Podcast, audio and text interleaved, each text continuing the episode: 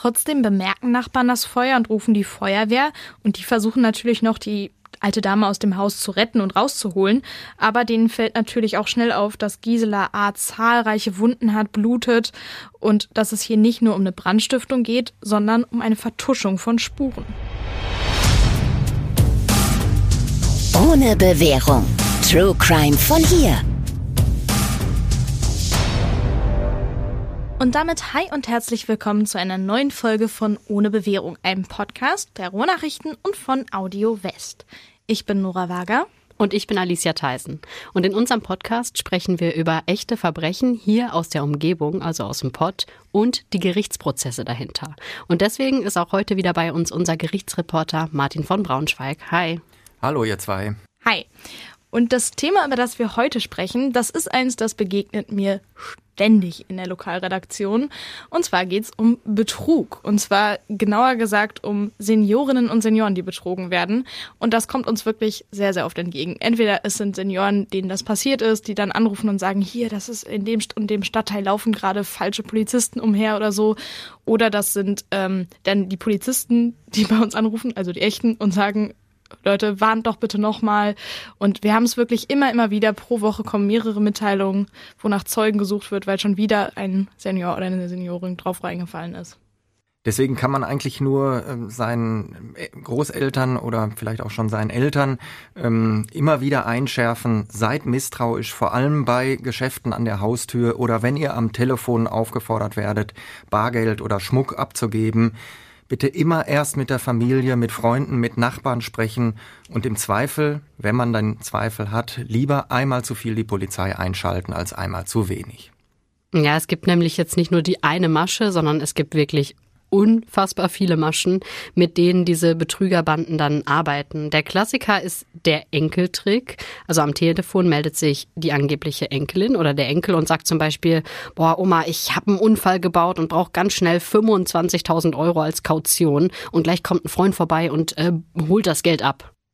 Und dann gibt's auch noch die falschen Polizisten. Das hatte ich ja gerade schon erzählt.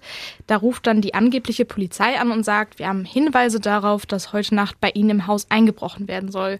Und die sagen dann, wir schicken einen Beamten vorbei, der alles Geld und alles an Wertgegenständen mitnimmt, um die sicher aufzubewahren. Aber auch das ist ein Betrug. Masche Nummer drei sind die äh, falschen Handwerker, sag ich mal. Die klingeln an der Tür, die geben sich zum Beispiel oder ganz, ganz häufig vor allem als Dachdecker aus und sagen, äh, gute Frau, wir sind hier zufällig äh, vorbeigefahren und da ist uns bei Ihnen am Dach was aufgefallen. Da ist was locker, da ist was undicht. Auf jeden Fall ähm, muss das gemacht werden, sonst haben Sie ein Riesenproblem äh, in kürzester Zeit. Und ja, das kostet äh, hinterher häufig ähm, wirklich richtig viel Geld. Zehntausende Euro können dabei draufgehen und meistens ist äh, nachher auch mehr kaputt, als äh, es vorher überhaupt war. Und von Masche Nummer eins, die ich quasi gerade erzählt habe, mit dem Enkeltrick, wo der Enkel oder die Enkelin total in Not ist. Da gibt's wirklich ein gar nicht so unaktuelles Beispiel. Das hatten wir letztens erst in der Redaktion. Und zwar war das ein 81-Jähriger aus Essen. Und äh, den hatten eben auch Betrüger angerufen und gesagt, oh, ihre Tochter, die hat einen ganz, ganz schlimmen Unfall gebaut. Die hat einen Fußgänger überfahren. Und sie müssen jetzt quasi mehrere Zehntausend Euro an uns überweisen, damit die aus der U-Haft rauskommt. Und dieser 81-Jährige, der hat halt direkt Panik bekommen, ist zur Bank gegangen, hat auch wirklich diese Zehntausenden Euro abgehoben und war dann auf dem Weg zum Übergabeort. Und er hat halt in der ganzen Zeit mit diesem Betrüger am Telefon weiter telefoniert. Und dann wurde dieser Senior aus dem Verkehr gezogen von der Polizei, weil die den halt gesehen haben, wie er am Steuer beim Autofahren telefoniert. Und die Polizei hat gesagt, ja, so geht das ja nicht, wollte halt hier die, das Verwarngeld und so weiter aussprechen und hat dann aber gemerkt, Moment mal, der ist ganz schön aufgelöst, der arme Mann, und da ist irgendwas falsch, haben dann halt quasi ähm, das Telefon genommen und gemerkt, oh, wir sind hier gerade mitten in einen Enkeltrick reingerasselt. Die haben den Betrüger leider jetzt nicht fassen können, aber immerhin haben sie diesen ähm, ja, 81-Jährigen davor bewahrt, dass er diese Zehntausende Euros äh, ausliefert und die dann weg sind, dass er abgezockt wird. Und er musste tatsächlich auch nichts an Strafe zahlen, weil er mit Handy am Steuer war, weil das halt ja eine Ausnahmesituation war und der arme Mann schon gebeutelt genug war in dem Moment ein wirklich glücklicher Zufall und vor allem gut, dass er das Geld behalten konnte. Das ist ja wirklich die Hauptsache. Mhm. Auch der Fall, über den wir heute sprechen, beginnt, wenn man so will, mit so einem klassischen Seniorenbetrug. Es geht um Gisela A. aus Dortmund. Die ist im Jahr 2014 schon 89 Jahre alt, Witwe und lebt seit vielen, vielen Jahren alleine in ihrem Haus in Sölde. Ja, und Gisela A. hat zwei Kinder, einen Sohn und eine Tochter. Zu beiden hat sie immer nur sporadischen Kontakt und die Tochter hat mal für einige Zeit zusammen mit ihrer Familie in einer Wohnung in dem Haus in Sölde gelebt, also zusammen mit Gisela A. Das hat aber nicht geklappt. Also zuletzt sieht und spricht man sich nur noch ganz, ganz selten. Ja, und Mitte 2014, da befinden wir uns jetzt, da stehen dann plötzlich äh, zwei Männer vor der Tür von Gisela A. Und die, äh, ich hatte es eben erzählt, ähm, die stellen sich ebenfalls als Dachdecker vor und tischen ihr die gleiche Geschichte auf, vor der wir eben gewarnt haben. Wir sind gerade hier zufällig in der Gegend, wir sind hier lang gefahren und haben auf ihrem Dach etwas Merkwürdiges entdeckt. Das muss dringend gemacht werden, gute Frau und so weiter und so weiter. Und Gisela A. hat leider nicht so viel Glück und fällt auf diese Geschichte herein. So ist es. Sie gibt diesen angeblichen Dachdeckern den Auftrag. Ähm, die kommen dann auch in den nächsten Tagen, machen ähm, an ihrem Dach ähm, so ein bisschen handwerkliche Tätigkeiten. Am Ende bezahlt sie für diese angeblich so dringend notwendigen Reparaturen fast 90.000 Euro. Hinterher haben dann Gutachter mal da drauf geguckt und die haben gesagt, ja, da ist tatsächlich was gemacht worden auf dem Dach. Also so ist es nicht. Die haben da nicht nur mit den Händen in der Hosentasche rumgesessen, aber diese Arbeiten sind dermaßen schlampig ausgeführt worden, dass man hier auf jeden Fall von Betrug sprechen kann. Ja, gerade bei der Summe. Also die alte Dame wurde da wirklich um 90.000 Euro betrogen und das waren große Teile ihres Ersparten. Die hat bestimmt auch ein Stück weit das Vertrauen in die Mitmenschen dann verloren durch diese Masche. Aber leider ist die Geschichte an dieser Stelle noch gar nicht zu Ende. Wir haben es ja eben schon gesagt, unser heutiger Fall fängt mit diesem ja, klassischen Haustürbetrug gerade erstmal an. Denn bei diesen falschen Dachdeckern handelt es sich um ehemalige Strafgefangene. Zwei Männer, die viele Jahre im Gefängnis gesessen haben und offensichtlich nichts daraus gelernt haben, wie wir ja jetzt wissen. Nach ihrer Entlassung wurden sie äh, betreut von einem Ehepaar aus dem Sauerland. Der Mann und vor allem die Frau, die haben sich äh, damals wirklich aufopferungsvoll um diese beiden falschen Dachdecker, sage ich jetzt mal, gekümmert, aber eben auch um viele, viele andere Straftäter, die gerade frisch aus dem äh, Gefängnis entlassen worden waren. Sie haben die äh, Menschen bei sich aufgenommen, die haben ihnen oft auch Geld geliehen und wann immer es ging, haben sie ihnen äh, versucht, Gelegenheitsjobs zu vermitteln. Und so kommt es, dass die beiden angeblichen Dachdecker nach ihrem erfolgreichen Betrug ganz offen über Gisela A. sprechen und auch ihre beiden Betreuer wissen lassen, wir haben da in Dortmund jemanden kennengelernt, das ist eine Witwe, die hat uns das Dach reparieren lassen. Sie erzählen aber natürlich nichts von ihren betrügerischen Absichten, wohl aber davon, dass die Dame ganz offensichtlich Geld hat und auch bei anderen Gelegenheiten Hilfe gebrauchen könnte. Und als dieses Ehepaar aus dem Sauerland das hört, denken die beiden, also der Mann und die Frau, sofort an einen ihrer anderen, ich sage jetzt mal in Anführungsstrichen Schützlinge, an Siegfried T. Der ist damals, Ende 2014, 69 Jahre alt und sowas wie ein Berufsverbrecher, muss man einfach sagen. Der hat nämlich schon über 40 Jahre zu dieser Zeit im Gefängnis gesessen. Er hat eine kriminelle Karriere hinter sich, wie man sie sich eigentlich schlimmer kaum vorstellen kann. Und ausgerechnet diesem Mann sagt dieses Ehepaar jetzt, melde dich doch mal bei dieser Gisela A. in Dortmund. Vielleicht kannst du ja ihr ein bisschen im Garten helfen und da ein paar Euros verdienen. Gucken wir mal, bevor wir zur eigentlichen Straftat kommen, auf das Leben von Siegfried T., um ihn ein bisschen kennenzulernen und zumindest ansatzweise zu verstehen, was das für ein Typ war. Ja, das Gute ist quasi für euch Gerichtsreporter, also Martin und Jörn, dass ja quasi der Lebenslauf von den Angeklagten direkt am Anfang des Prozesses komplett durchgefragt und durchgegangen wird. Das heißt, da haben wir dann auch immer die ganzen Infos her, was der vorher so gemacht hat oder die. Ähm, die Richter und Richterinnen, die wollen so gucken, ob irgendwas auffällig ist und fragen sich quasi einmal komplett durch, so fürs erste Bild, was ist das für ein Mensch? Und gefragt wird unter anderem nach äh, den Eltern und deren Beruf, nach Geschwistern, an äh, Schulbildung, Bundeswehr oder Zivi, äh, der Berufsausbildung oder einem Studium, aber eben auch nach so Sachen wie Liebesbeziehungen, gibt's Verlobungen oder Hochzeiten, eigene Kinder, nimmt derjenige Drogen oder Alkohol und es wird auch gefragt nach Krankheiten, die für die Beurteilung der Schuldfähigkeit irgendwie von Interesse sein könnten. Wenn man zum Beispiel mal einen Unfall hatte und dabei ich sage jetzt mal, einen Schädelbruch äh, erlitten hat, dann könnte es ja zu einer Hirnverletzung gekommen sein und darauf äh, zielen diese Fragen ab. Ist aber zum Glück relativ selten, dass das äh, bejaht wird, diese Frage. Ja, und äh, zurück zu Siegfried T. Wir haben dann im Prozess eben auch von ihm einen Lebenslauf gehört und wir haben von ihm erfahren, dass er aufgewachsen ist mit drei Geschwistern. Der Vater konnte schon relativ früh nicht mehr arbeiten, weil er erblindet ist und die Mutter war Reinigungskraft und hat einfach nicht genug Geld verdient, um diese äh, Familie durch äh, diese harten Zeiten zu bringen. Siegfried T. musste deshalb schon als Grundschüler zu Hause ganz kräftig mit anpacken, also deutlich mehr, als man das von einem ich sag mal, normalen Grundschüler ähm, erwarten kann. Er musste einkaufen gehen, er musste im Haushalt helfen, er musste wahrscheinlich sogar in der Küche helfen und kochen. Und er ist deshalb immer wieder sitzen geblieben, schon in der Grundschule und hat dann die Schule nach der fünften Klasse abgebrochen. Da war er dann alt genug schon. Er hat sich dann, nachdem er die Schule abgebrochen hat, als Hilfsarbeiter durchgeschlagen, im Grunde alles gemacht, wofür es ein bisschen Geld gab. Als Jugendlicher ist er dann ganz von zu Hause abgehauen, weil das bisschen Geld, was er verdient hat, wollte er dann für sich behalten. Und zu dieser Zeit kam es dann auch zu den ersten Straftaten. Ja, und auch den ersten Verurteilungen. Aber es macht jetzt tatsächlich an der Stelle gar keinen Sinn, alle Vorstrafen aufzuzählen. Äh, das wird halt irgendwie den Rahmen ein bisschen sprengen. Wir wollen diese Folge nicht zu lang werden lassen.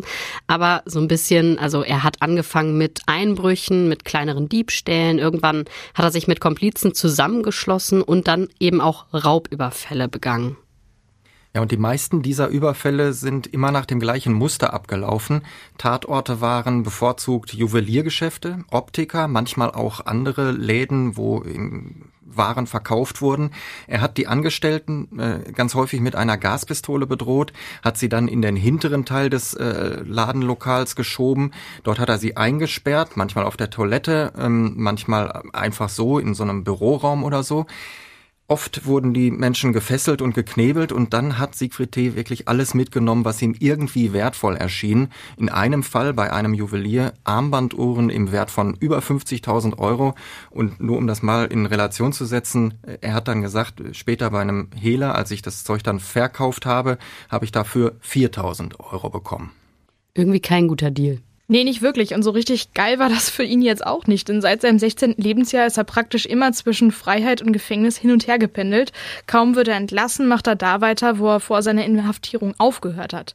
Der Mann ist im Laufe der Zeit immer wieder psychiatrisch untersucht worden. Alle wollten wissen, was ist das für ein Typ, der immer einfach weitermacht, der nicht aufhören kann, straffällig zu werden? Eine richtige Antwort gibt es darauf bis zuletzt nicht. Nur bei einem sind sich die Gutachter einig, Siegfried T. weiß genau, was er tut, er ist voll schuldfähig und eben ein richtiger Berufsverbrecher. Und irgendwann ist Siegfried T. natürlich an so einem Punkt angekommen, wo er sich im Gefängnis dann auch besser zurechtfindet als draußen. Also hier hat er einen geregelten Tagesablauf, hier kann er arbeiten, ein bisschen was verdienen. Mal ist er da ein Schweißer, mal Bäcker, einmal sogar als äh, Küster in der Gefängniskapelle. Und da hat er tatsächlich allen anderen Insassen und der Anstaltsleitung erfolgreich weiß gemacht, dass er jetzt zum Glauben gefunden hat und zukünftig ein ehrliches Leben führen wird, also keine Straftaten mehr begehen will. Hat nicht so ganz hingehauen. Nee. Im Grunde ist Siegfried T. schon früh ein Fall für die Sicherungsverwahrung. Die Maßregel ist ja genau für diese Typen geschaffen worden, für Menschen, die einen Hang zu Straftaten haben und diesem immer wieder nachgeben, die einfach nicht aufhören können, kriminell zu sein. Das Interessante ist hier, dass im Fall von Siegfried T. diese Sicherungsverwahrung erst relativ spät angeordnet wurde und das auch nicht in einem Urteil, sondern erst nachträglich.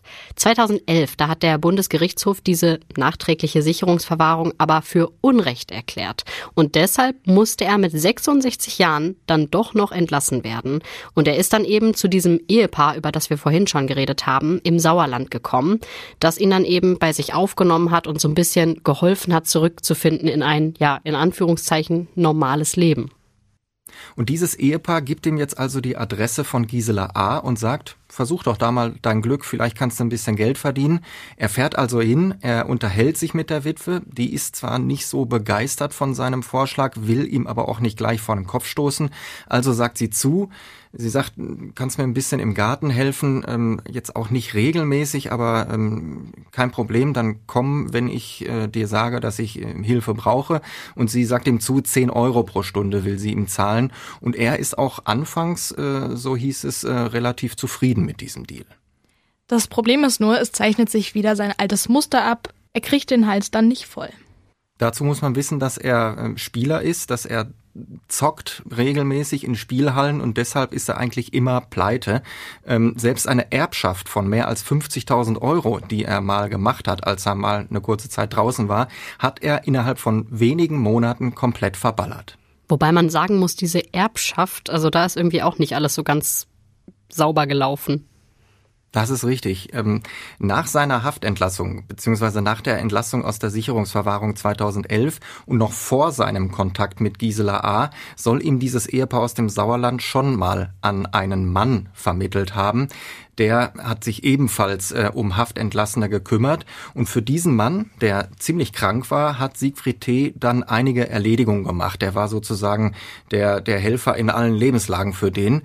Und tatsächlich hat dieser Mann dann Siegfried T. schon nach wenigen Wochen zum Alleinerben bestimmt in seinem Testament. Und was passiert dann? Kaum ist dieses Testament neu geschrieben, findet Siegfried T. den alten Mann eines Tages auf seinem Dachboden, er hat sich dort erhängt. Es gibt einen Abschiedsbrief, aber natürlich steht der Verdacht im Raum, dass hier der Ex-Häftling da selbst aktiv geworden ist, um an dieses ähm, ihm versprochene Erbe zu gelangen.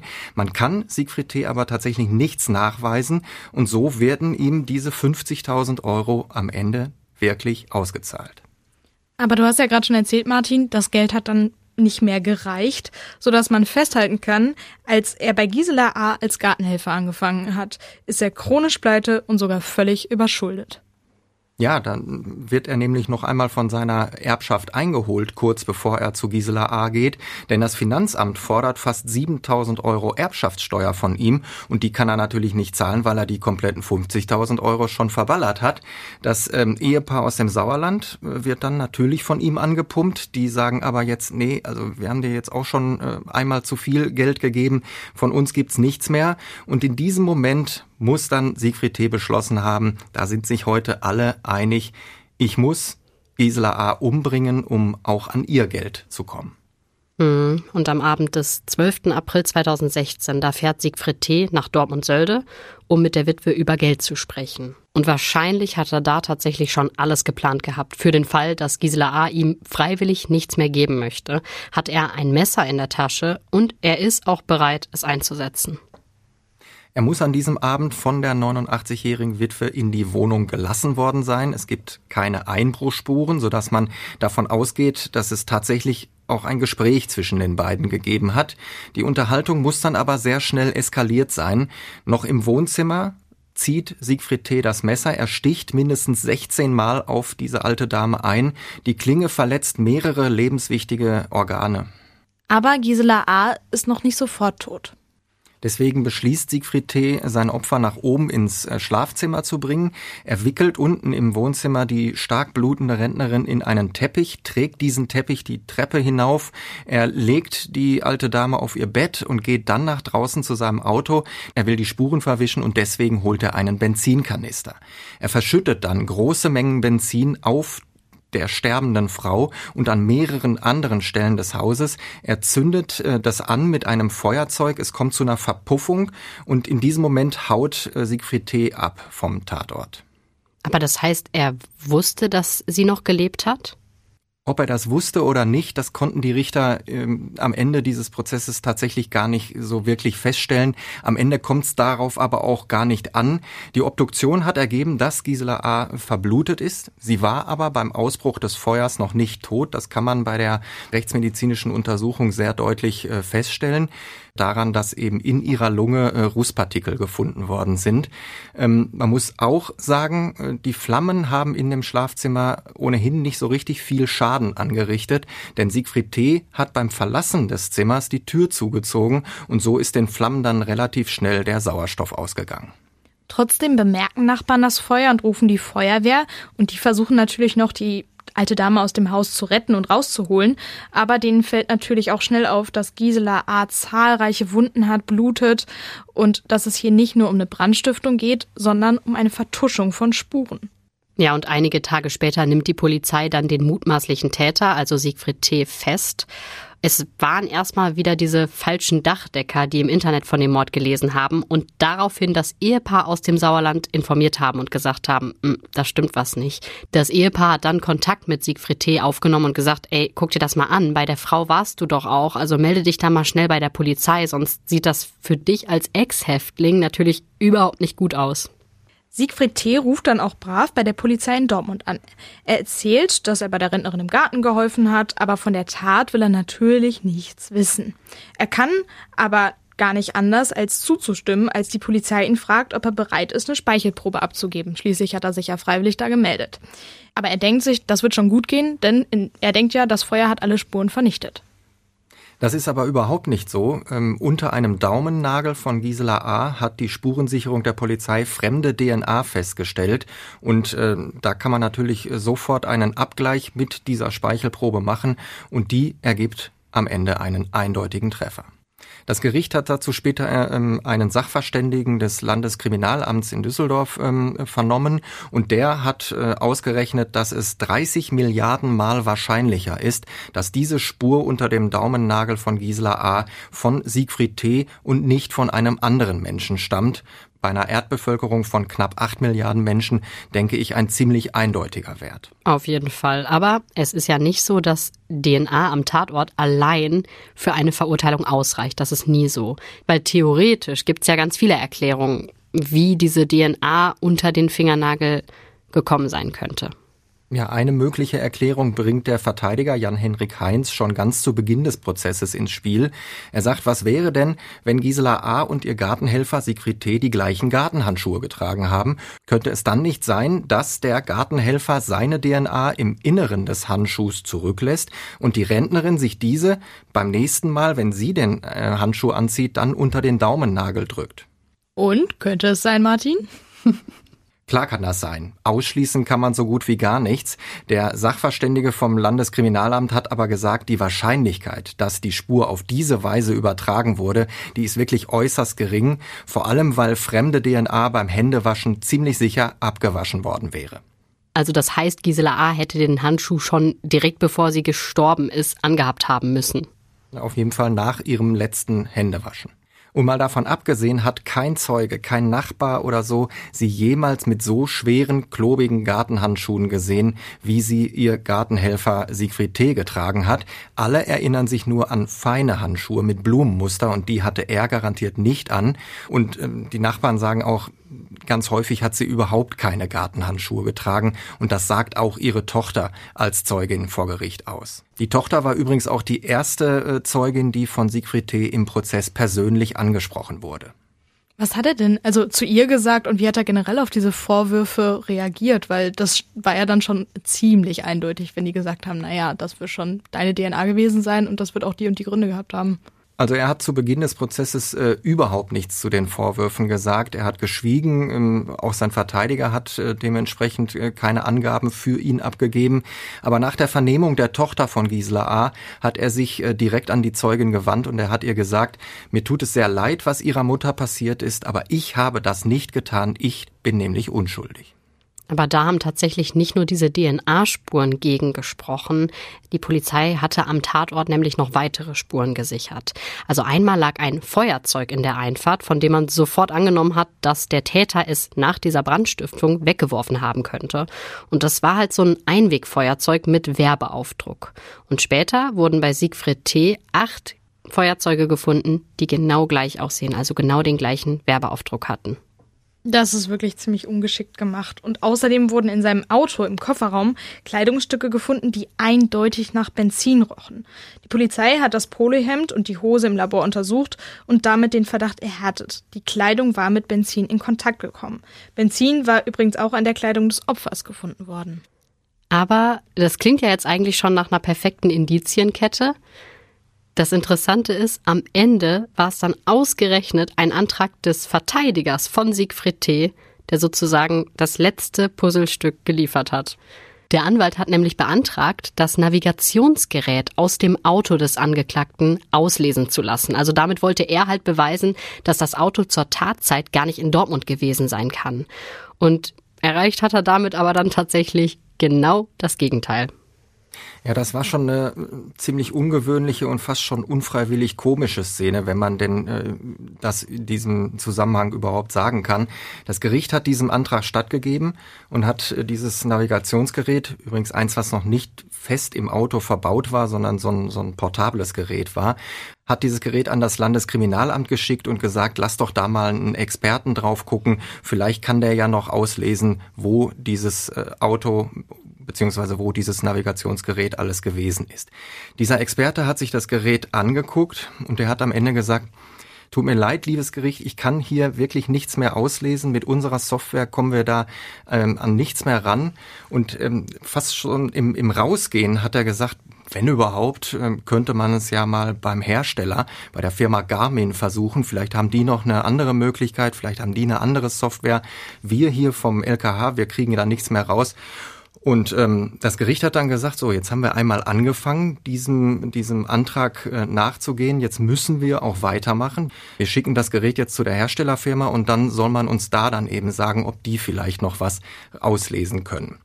Und bei dieser Firma Garmin hat sich dann tatsächlich ein anderer Experte an den Speicher gesetzt und auch der ist später ins Gericht gekommen, um sein Gutachten zu erstatten. Und ähm, der hat dann äh, tatsächlich gesagt, ja, mit unserer eigenen Software können wir da im Grunde alles noch auslesen, nämlich vom Mai 2013 bis zum April 2016 kann ich hier exakt 464 einzelne Fahrten rekonstruieren. Er hat das begründet äh, damit, dass er sagt, wir speichern das alles, weil diese Daten uns helfen, helfen, die Fahrtzeiten für die einzelnen Strecken noch exakter zu berechnen. Das ist schon ein bisschen gruselig. Aber wirklich, gut, dass das heute nicht mehr passieren kann, gibt ja keine Navis mehr. zumindest nicht, nicht so mehr wirklich. Sol ja, solche portablen zumindest nicht mehr. Jetzt gibt es Google Maps, das ist bestimmt datentechnisch viel, viel besser. Viel besser. Und so wie du Alicia schon angedeutet hast, ist das dann alles anders ausgegangen als vom Verteidiger erhofft. Denn die Navi-Auswertung hat ziemlich eindeutig bewiesen, dass das Auto von Siegfried T. nicht nur am Tag vor der Tat, sondern auch am Abend der Tat selbst und am Tag darauf an der Adresse von Gisela A. gewesen ist. Beim Fußball würde man dann hier von einem sehr klassischen Eigentor sprechen. Voll. Ich frage mich da ein bisschen so, das ist ja richtig dumm gewesen vom Verteidiger. Weil du kannst ja als Täter sagen zu deinem Verteidiger, hey, hör mal zu, ich habe das gemacht, ich habe die Frau erstochen. Und der Verteidiger muss dich ja trotzdem verteidigen und sein Bestes geben. Und dann frage ich mich, wie er auf die Idee gekommen ist, zu sagen, hey, prüf das mal, weil der war das nicht, hier, guck mal das Navi nach, weil er war es ja und er war vor Ort. Ja, er spricht einfach deutlich dafür, dass die beiden nicht miteinander gesprochen haben. Also das, was du eben gesagt hast, ist natürlich richtig, wenn dir der Mandant sagt, ich habe das gemacht, aber wir verteidigen uns äh, in Richtung Freispruch, dann würde der Verteidiger natürlich diesen Antrag niemals stellen.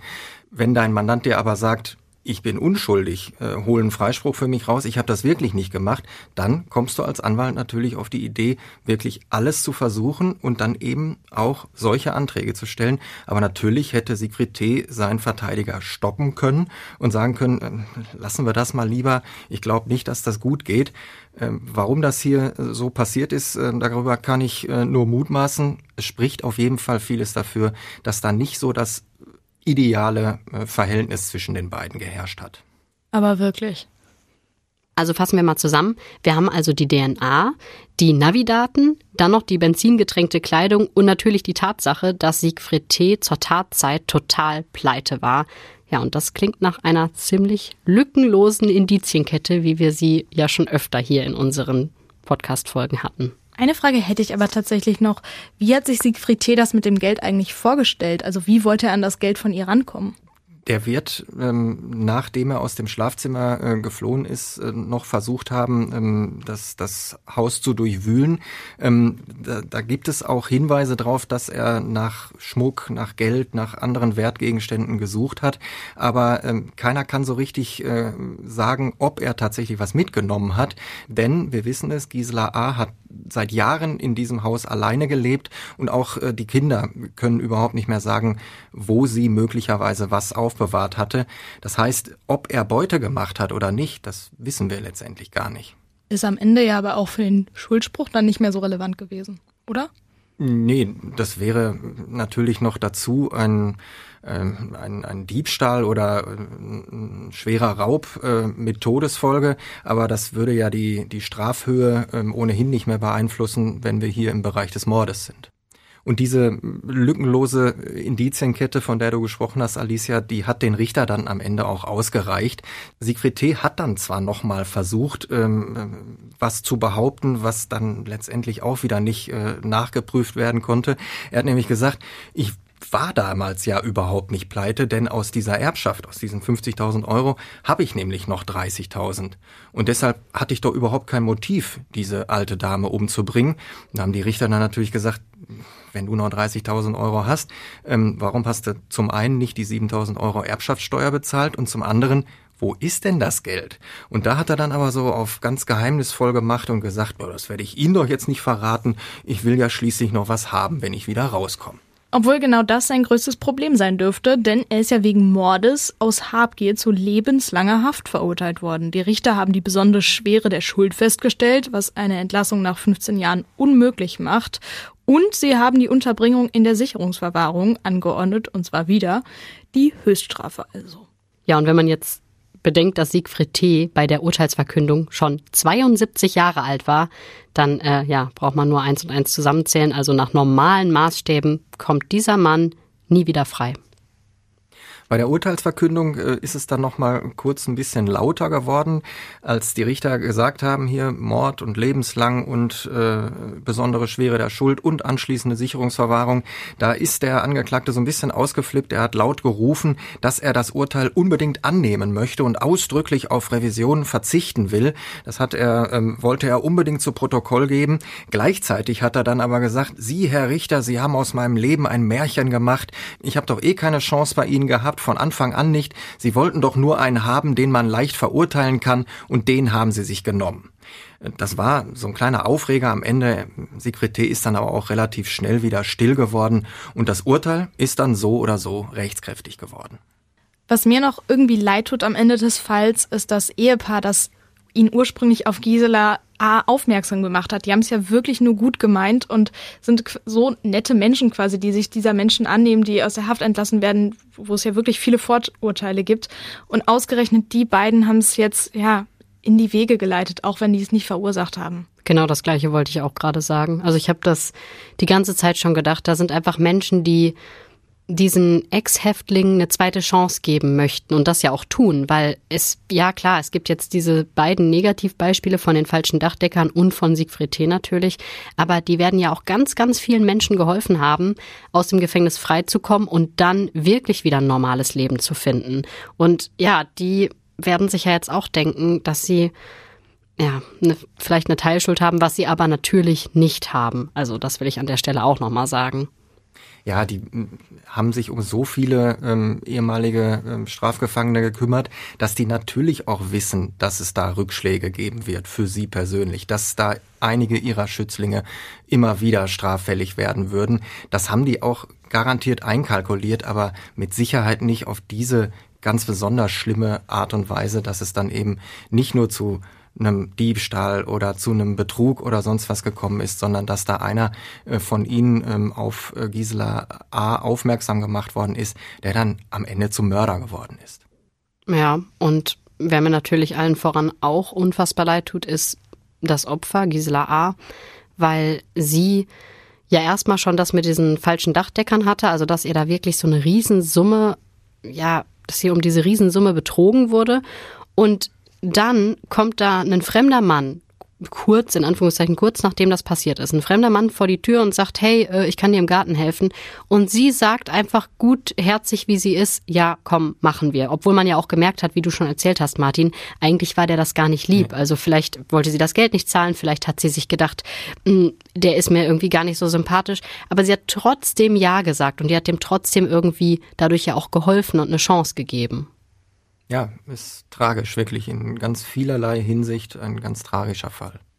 Vielen Dank, Martin, dass du uns den Fall mitgebracht hast. Und ich glaube, am Ende können wir nochmal ein bisschen zum Anfang springen und nochmal die Warnung aussprechen. Passt auf bei solchen Betrugsfällen. Lieber einmal mehr die Polizei rufen als einmal zu wenig. rückversichert euch bei Angehörigen, wenn die irgendwie angeblich anrufen. Das ist, glaube ich, das Beste, was man tun kann. Ja. Auf jeden Fall. Oder, oder einfach wie mein Opa machen. Der wurde mal angerufen bei so einem Enkeltrick und dieser Betrüger am anderen Ende der Leitung hat halt gesagt, äh, Opa, hier ist dein Enkel. Und mein Opa hat halt sechs Enkel und er hat gesagt, Patrick?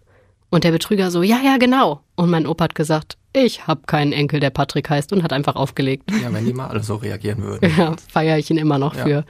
Ein schöner Abschluss. Wir hören uns in der nächsten Folge. Bis dann. Tschüssi.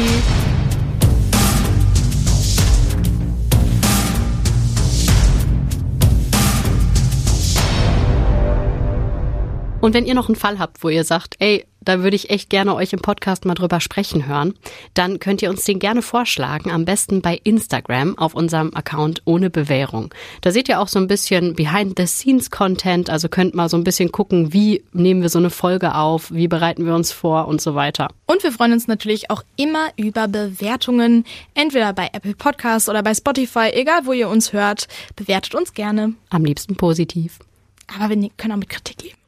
Aber am liebsten positiv.